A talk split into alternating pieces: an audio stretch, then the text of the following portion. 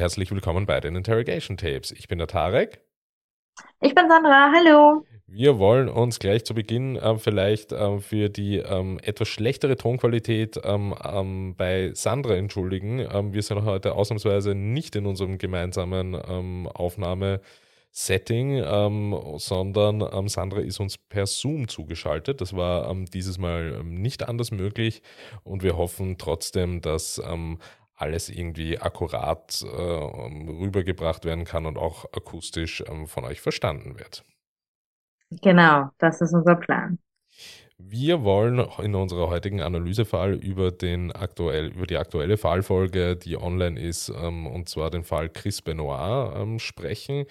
Ähm, führt uns, wie gesagt, in die Gefilde des Profisports und, und, und jetzt nicht des klassischen Profisports, sondern des Profi-Wrestlings. Da sind wir schon einmal, oder bin ich in der letzten Folge, habe ich zumindest versucht, anzuschneiden oder anzureißen, um welchen analytischen Themenkomplex es bei dieser Folge heute gehen kann und gehen soll und gehen wird, nämlich die Doppelrolle ähm, von des, des, des Profisports auf der einen Seite, der schauspielerischen äh, Leistungen, die äh, den dem Protagonisten abverlangt werden auf der anderen Seite und dem ähm, Privatleben ähm, das, und der Privatperson, der realen Person, die es hinter dem Protagonisten ja ähm, trotzdem gibt. Dieser, dieser Spagat ist halt, also dieser Dreifach-Spagat eigentlich, ist halt im Profi-Wrestling wirklich ähm, einzigartig, weil im regulären Profisport, sage ich jetzt mal, ist es schon für viele schwer genug. Da gibt es auch die Problematiken der Substanzen, ähm, des Substanzabusus. Es gibt ähm, ähm aber jetzt nicht per se ähm, per se die Situation, dass ähm, ein Profisportler jetzt zum Beispiel einen anderen Namen trägt als seinen, seinen eigenen Geburtsnamen oder eine Rolle äh, eine, einer Figur, einer eine, eine Kunstfigur, einer Erschaffenen spielen muss, ähm, möglicherweise auch noch mit dazugehörigen Kostümen, die irgendwie das äußere Erscheinungsbild ähm, verändern. Das sind halt besonders spezielle Komponenten, die man ähm, hauptsächlich im Profi-Wrestling findet und, und das zehrt in Kombination mit all diesen Faktoren natürlich massiv an der Psyche. Und deshalb haben wir im Bereich des Profi-Wrestlings ähm, sehr viele Fälle von Verbrechen, Gewaltverbrechen, in unserem letzten Fall die allerschlimmste Form davon, nämlich Mord. Im Regelfall gibt es diverse andere ähm, Gewaltverbrechen, die an der Tagesordnung stehen. Und die Rate an, an Profi-Wrestlern, die eines nicht natürlichen Todes sterben, ist wirklich, ähm, habe ich zumindest in meiner Recherche herausgefunden, exorbitant hoch. Ähm, und deshalb kann ich gleich einmal vorweg spoilern oder, oder anteasern, dass ähm, ich ja in der letzten Folge gesagt habe, wir werden uns mit den, auch in dieser Folge heute mit ein paar Schicksalen von anderen Wrestlern beschäftigen. Das, da sind wir wieder bei unserem neuen Konzept. Da würde ich sagen, das sprengt den Rahmen ein wenig. Deshalb möchte ich ähm, dem Ganzen vielleicht, also ein, vielleicht sogar die weiteren zwei Folgen widmen, um hier auf ein paar weitere Schicksale ähm, von Profi-Wrestlern ähm, einzugehen, weil das sich da in der Recherche bei dem Fall Chris Benoit bei mir ähm, äh, doch die Situation eingestellt hat, dass ich ähm, gemerkt habe, dass das wirklich ein schwarzes Loch ist und ähm, dass ähm, mich das ein bisschen in seinen Sog ge ge gebracht hat und äh, ich hier sehe, dass es ähm, in diesem Metier definitiv viel zu erzählen gibt. Ja, und so wie du gerade schon gesagt hast, es ist eine eigene Welt und diese Welt ist anscheinend extrem energiezehrend. Ja. Ähm, wenn man sich das vorstellt, also jeder Schauspieler spielt eine Rolle und legt sie dann wieder ab, aber das ist ja bei dieser Wrestling-Welt ähm, nicht. Die leben ja quasi diese Rolle und äh, bauen sich eine, eine gewisse Doppel, äh, Doppelleben auf, was sie dann auch bedienen müssen. Und das muss, äh, oder das ist für die Psyche, das ist für den Körper extrem energiezehrend. Und da kommen natürlich auch Folge, äh, Begleiterscheinungen dabei raus, ja, natürlich. Ja, ich denke mal halt wirklich der entscheidende Unterschied auch zum, zum soll ich jetzt sagen, unter Anführungszeichen zur normalen Schauspielerei oder, oder zu Hollywood ist halt einfach, natürlich wird man von Fans und von seinem gesamten Umfeld dann ähm, meistens, und das ist ja auch für Schauspielerinnen keine schöne Erfahrung, oft an einer bestimmten erfolgreichen Rolle bemessen. Und wenn man dann auf der Straße ähm, gesehen wird, auch mit dem, dem Namen der Rolle angesprochen und nicht mit dem eigenen Namen, ja. ja. Ist, ist wirklich eine ganz schlimme Erfahrung, ähm, die, man, die man da machen muss, wenn man reduziert wird ähm, auf eine einzige Rolle. Aber im Großen und Ganzen, wenn es wirklich auf, über, über, über mehr, also wenn es keine, keine Schauspielerinnen sind, die nur eine oder vielleicht zwei große Rollen hatten, sondern durchgehend eine längere Karriere, ist es ja schon so, dass die Personen ähm, mit ihrem tatsächlichen Namen oder mit ihrer tatsächlichen Identität ähm, wahrgenommen werden. Und das ist bei Wrestlern eben nicht so.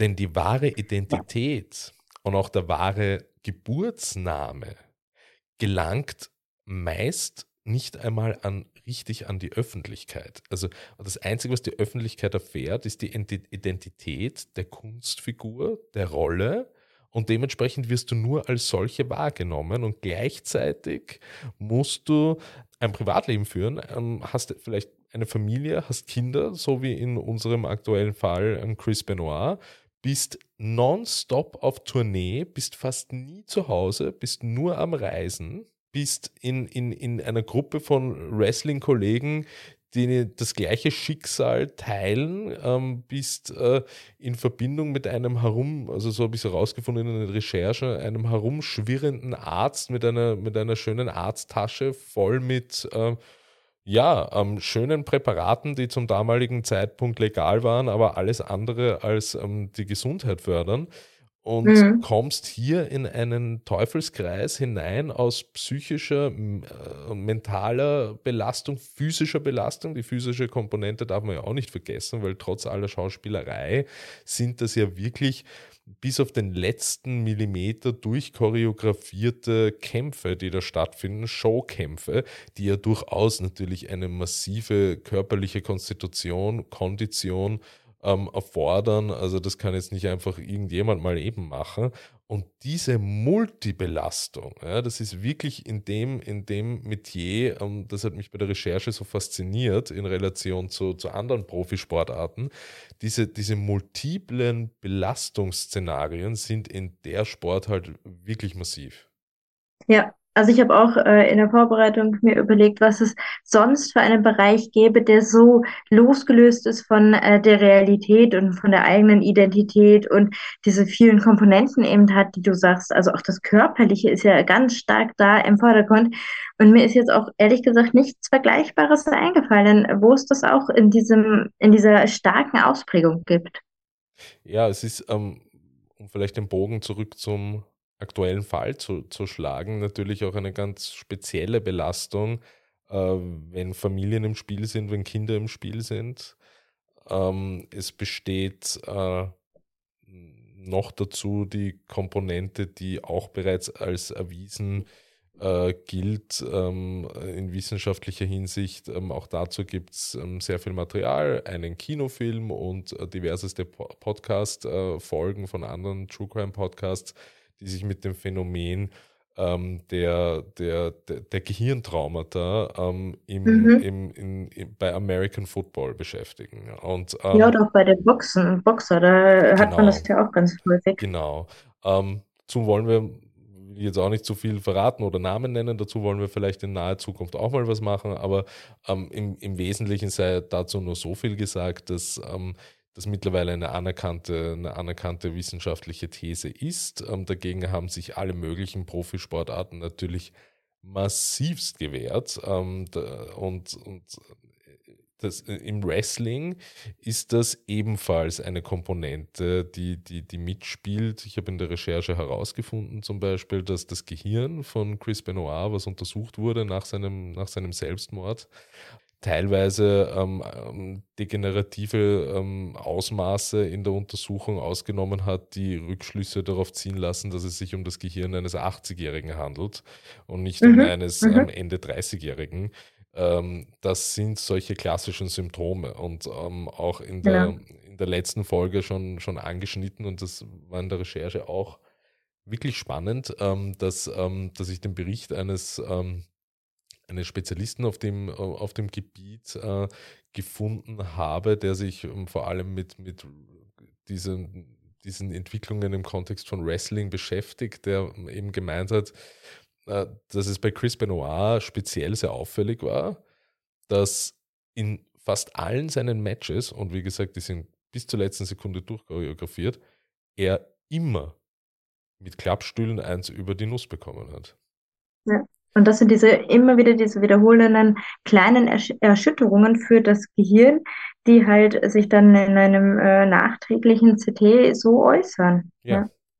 Ähm, was auch ein Faktor ist, weil natürlich sehr, sehr schnell, ähm, auch zu Recht natürlich zu dem Zeitpunkt gab es eben ähm, gerade eine riesige, eine riesige ähm, ja, Entwicklung oder Aufdeckkampagne, ähm, was Steroide und Anabolika in, mhm. in, im Wrestling betraf, ähm, gab es natürlich den Aufschrei, dass das alles aufgrund der verschriebenen Steroide geschehen ist und dass das Chris mehr oder weniger in eine Rauschgift-Wut-Attacke gefallen ist und in, dieser, in diesem mehr oder weniger Amoklauf, der durch die Substanzen ausgelöst wurde, ähm, seine Familie umgebracht hat. Und so hat man ähm, versucht, das auch ein bisschen ähm, der, der, World Wrestling Federation oder dem World Wrestling Entertainment hier ähm, praktisch in die Schuhe zu schieben. Wo, das würde ich zu 100% unterschreiben, dass ähm, es sprechen nur zwei Sachen dagegen. Ähm, also die, das World Wrestling Entertainment und auch dazu in unserer nächsten Folge mehr ist definitiv,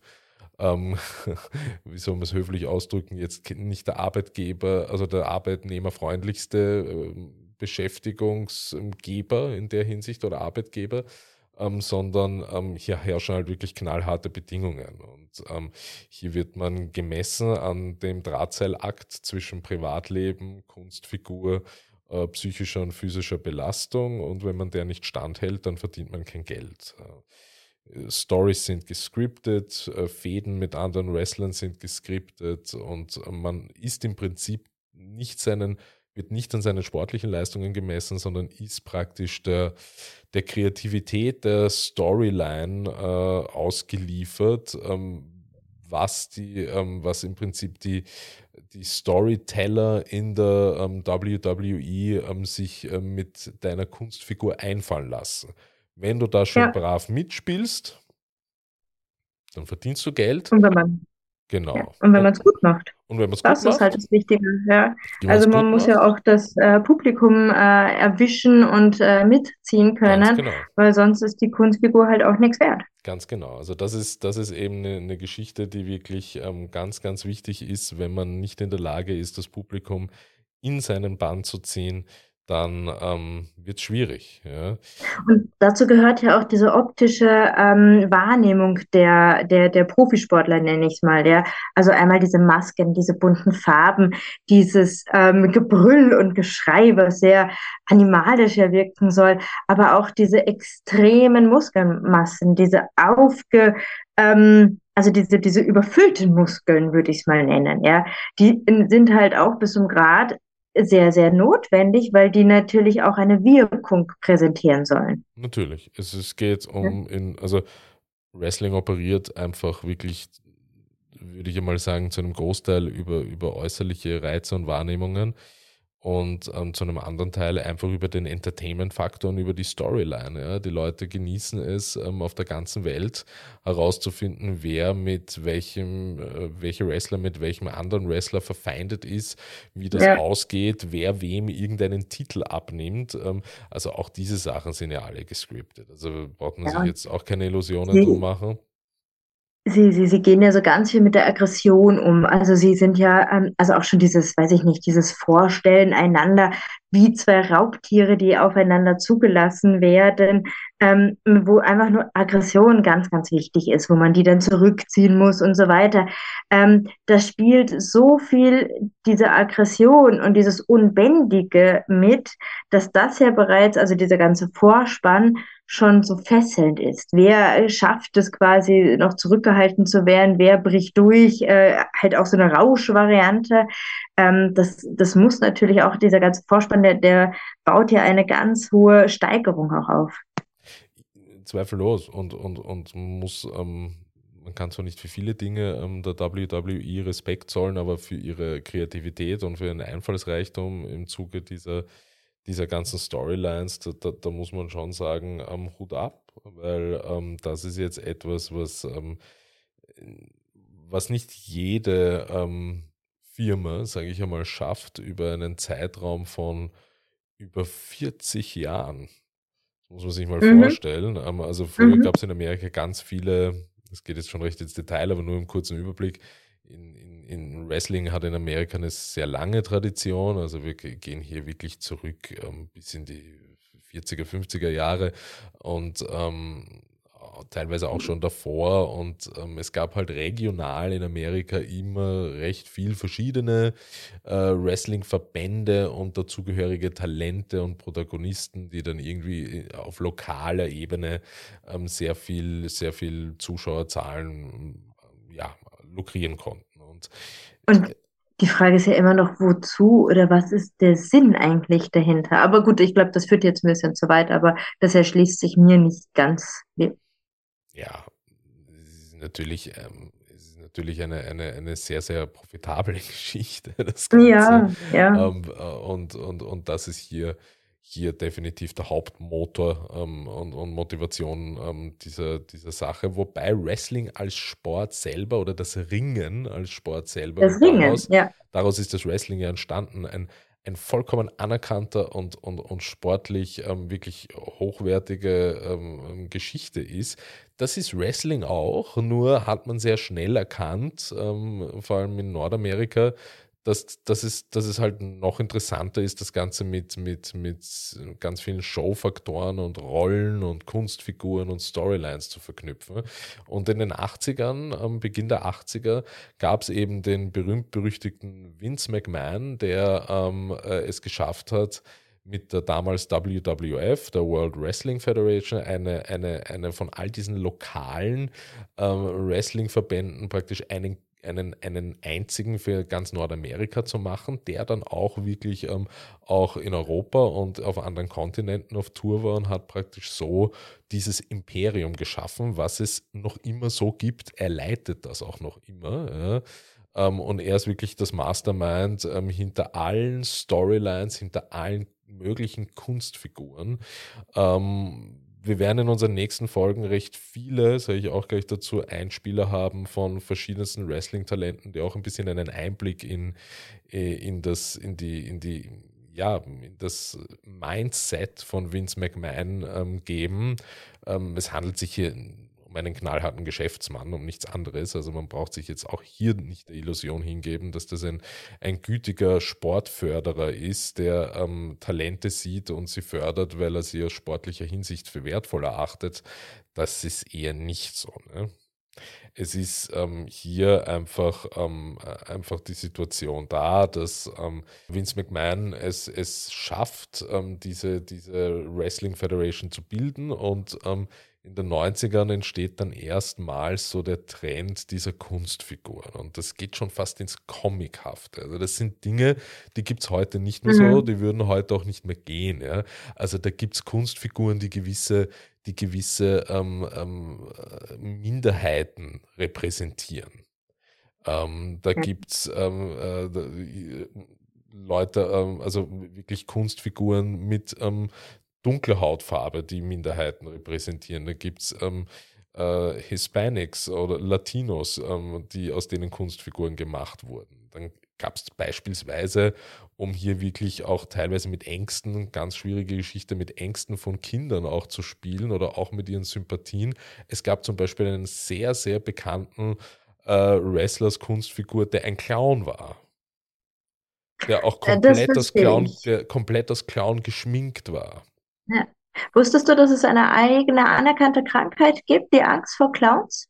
Also ich weiß jetzt nicht, wie sie heißt. Äh, ich äh, bin da nicht so gut in diesen ähm, Fachwörtern, ja. aber das ist wirklich, es gibt eine eigene Krankheit, äh, was im Prinzip die Angst vor Clowns bezeichnet. Ja, das, das, das kann ich gut nachvollziehen. Ich finde sie selber nicht sonderlich sympathisch, aber ähm, es, es, es ist einfach ähm, eine Geschichte, wo, ähm, wo, wo halt wirklich die Kunstfigur im Vordergrund steht und alles andere im Hintergrund. Und das in Kombination mit der leist körperlichen Leistungsfähigkeit und dem Privatleben führt, ähm, kann wirklich zu Katastrophen führen. Und so auch im Fall von Chris Benoit.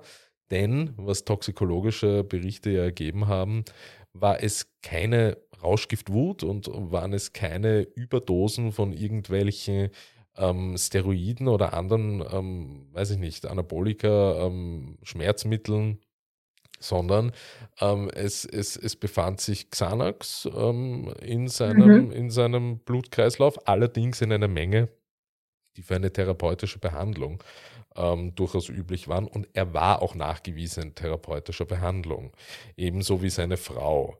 Ähm, ja, wobei das würde ich eigentlich gerne ein bisschen relativieren, weil wir nicht wissen, was ähm, die in Nordamerika unter äh, diesen äh, Gesichtspunkten als therapeutisches normales Maß nehmen.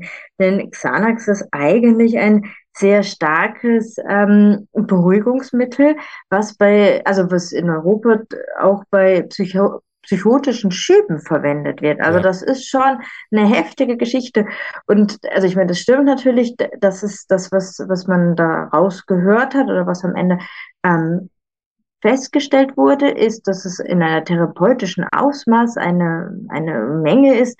Ich hinterfrage das ein bisschen, was das dann für ein therapeutischen Ausmaß bei der Frau und vor allen Dingen bei dem Kind ist. Also das Na, bei dem Kind ist es, bei dem, bei dem Kind ist es was anderes. Ja. Ähm, also ähm, sind, also erstens einmal sind das, sind das einfach Veröffentlichungen ähm, des, des zuständigen Staatsanwalts mhm, ähm, ja. der hier in den toxikologischen ähm, Untersuchungen das berichtet hat, ähm, dass diese Dosen, ähm, ähm, die gefunden worden sind, ähm, eben in einem therapeutischen Ausmaß waren und jedenfalls nicht in einem Ausmaß, die zu so einer Tat aufgrund dieser Substanz hätte führen können. Was auch Na, Fakt eigentlich ist, ist das ja auch ein Beruhigungsmittel. Also es gehört zu den Benzodiazepinen und soll ja eigentlich beruhigend wirken.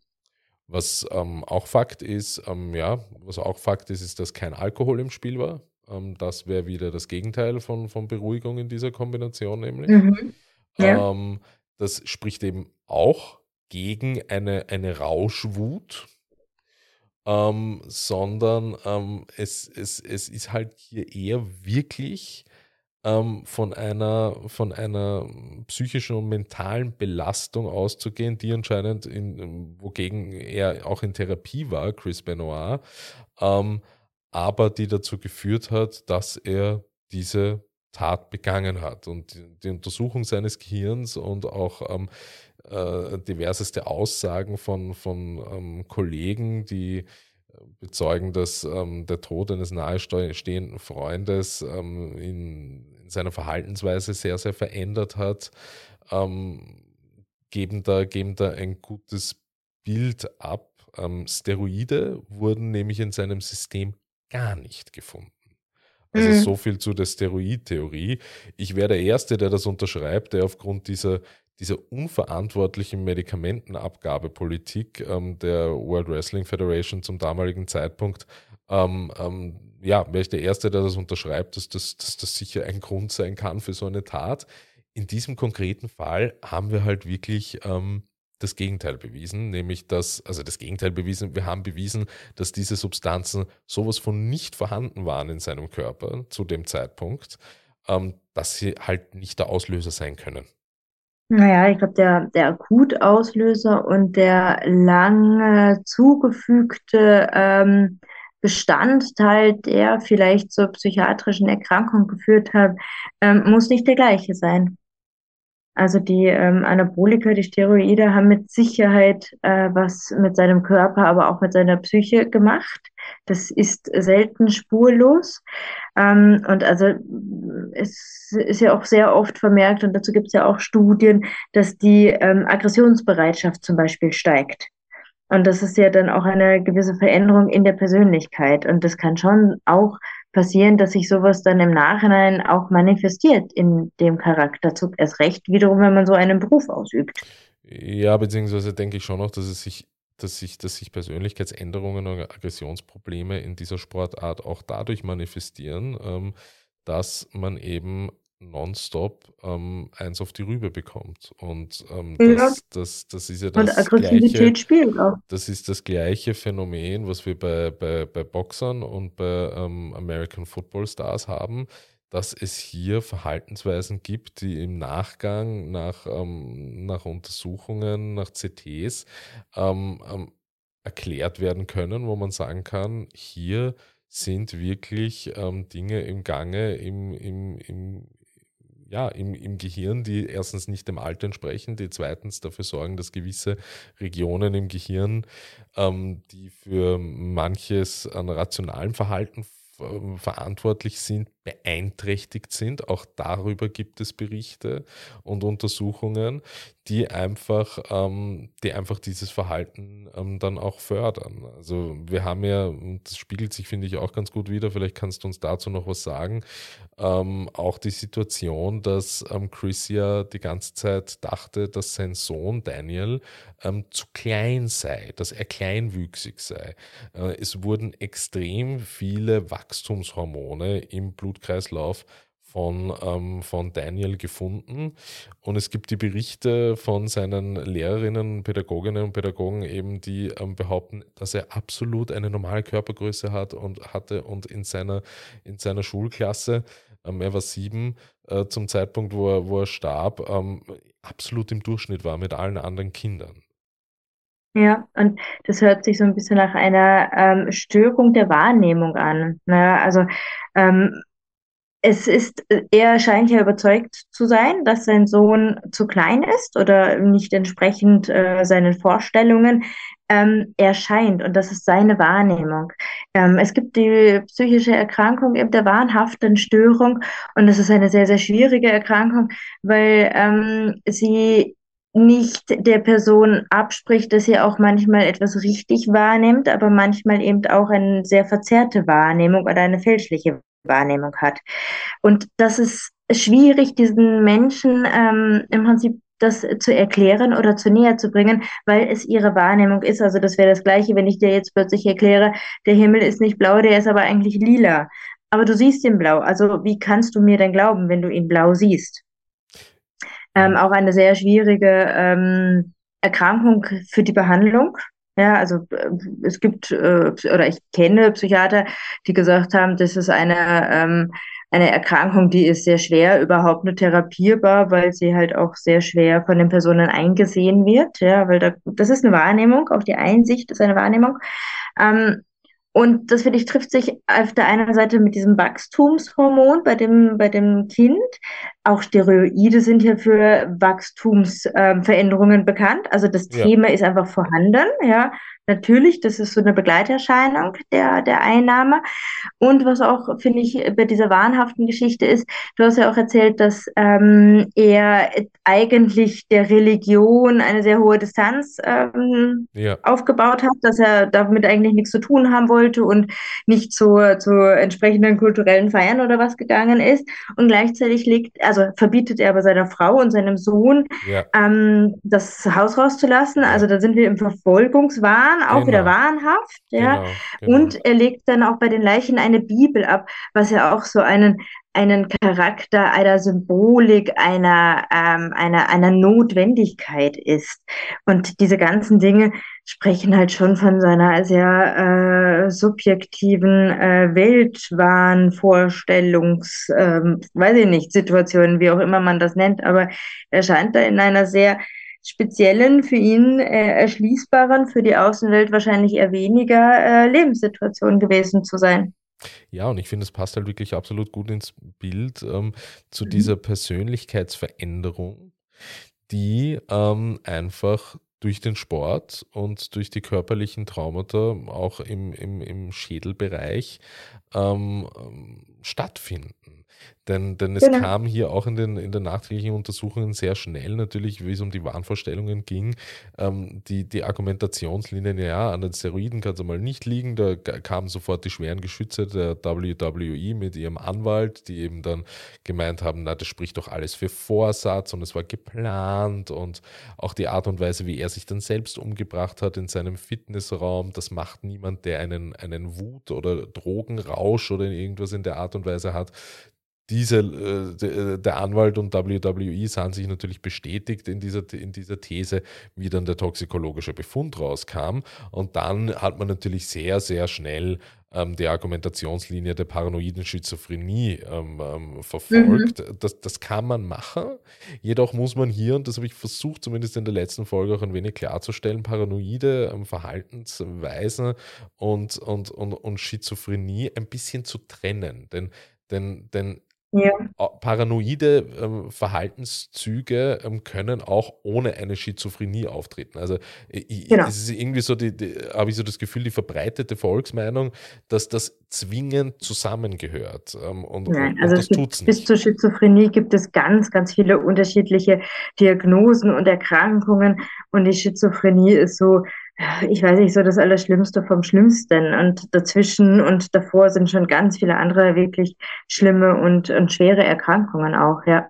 Ja, also und, und auch eben wieder der Verfolgungswahn durch die Persönlichkeitsänderung, durch die Traumata im Schädelbereich. Das ist ähm, heutzutage mittlerweile die, die wohl anerkannteste und, und, und meistvertretendste These als Motivlage für diesen Mord. Ähm, was bleibt, ist ein äußerst kritisch zu behandelndes Thema des, ähm, des Profi-Wrestlings ähm, in dieser Zeit, in den, in den 80er, 90ern und 2000ern. Mittlerweile soll sich das Ganze geändert haben. Es sind aber noch immer dieselben handelnden Personen an den Schalthebeln der Macht dieses Konzerns.